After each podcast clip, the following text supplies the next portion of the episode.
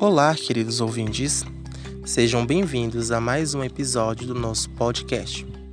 Eu sou Everaldo Henrique, estudante de Medicina Veterinária da Universidade Federal do Oeste da Bahia. E hoje vamos falar um pouco sobre uma doença muito importante para os cães, chamada sinomose. Já ouviram falar? A sinomose é uma doença viral que acomete os carnívoros de forma geral. Por questões de maior aproximação, os animais mais atendidos e que têm maiores estudos são os cães. O vírus que causa a doença pertence à família Morbillivirus e acomete principalmente cães de 3 a 6 meses de idade ou aqueles imunossuprimidos. Mas não são apenas esses que podem adquirir a doença, pois em qualquer idade eles podem ser infectados e desenvolvê-la, desde que não estejam imunizados. Nos animais acometidos, sinais clínicos podem variar, indo de uma leve anorexia até mesmo convulsões. Clinicamente, a doença pode apresentar cinco fases importantes e passíveis de serem notadas, sendo a oftálmica, onde o animal apresenta muita secreção nos olhos em consequência do ressecamento da córnea causada pelo vírus, a fase respiratória, onde o animal pode apresentar tosse seca ou produtiva, dificuldade respiratória, febre, inflamação da faringe, dos brônquios, das tonsilas, bem como pneumonia.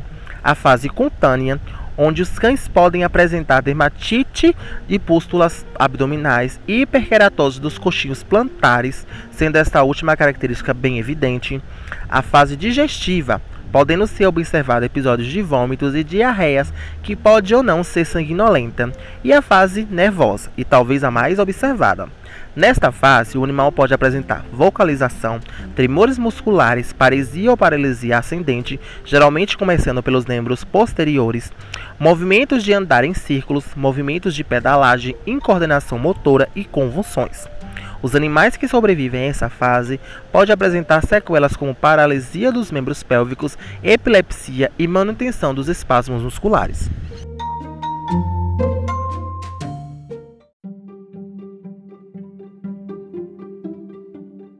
Essa doença não acomete os humanos.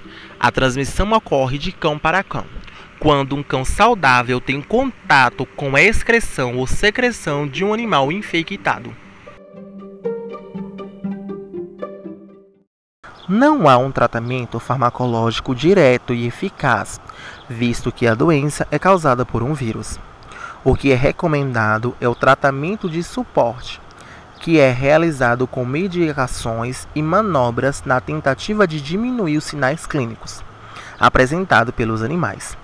Dentre eles, podemos citar fluidoterapia, vitaminas, suplementos para imunidade, antibióticos, anti-inflamatórios, medicação para a febre, os antitérmicos e, em casos de sintomatologia nervosa, pode ser utilizados anticonvulsionantes de diversas classes para o controle das convulsões.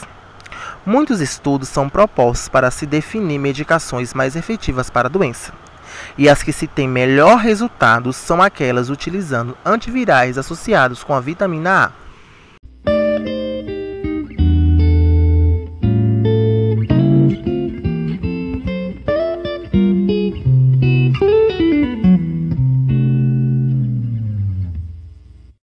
Prevenção. Aqui chegamos a um ponto extremamente importante relacionado a esta doença. A prevenção é feita pela vacinação dos cães, iniciando um protocolo a partir dos 45 dias de vida. Portanto, podemos considerar esta doença como uma doença negligenciada, ou pela falta de conhecimento dos tutores, ou pela falta de informação e explicação do médico veterinário. E é por isso que se torna muito importante que tutores que adotem animais de qualquer idade, mesmo que eles não apresentem sinais de nenhuma doença no momento da adoção, leve-os para uma consulta com o médico veterinário, pois ele irá passar todas as orientações necessárias sobre a guarda responsável e cuidados que aquele animal vai precisar ao longo de toda a sua vida.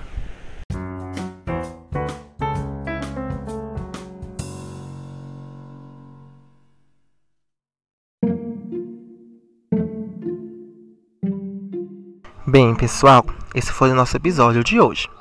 Espero que tenham gostado.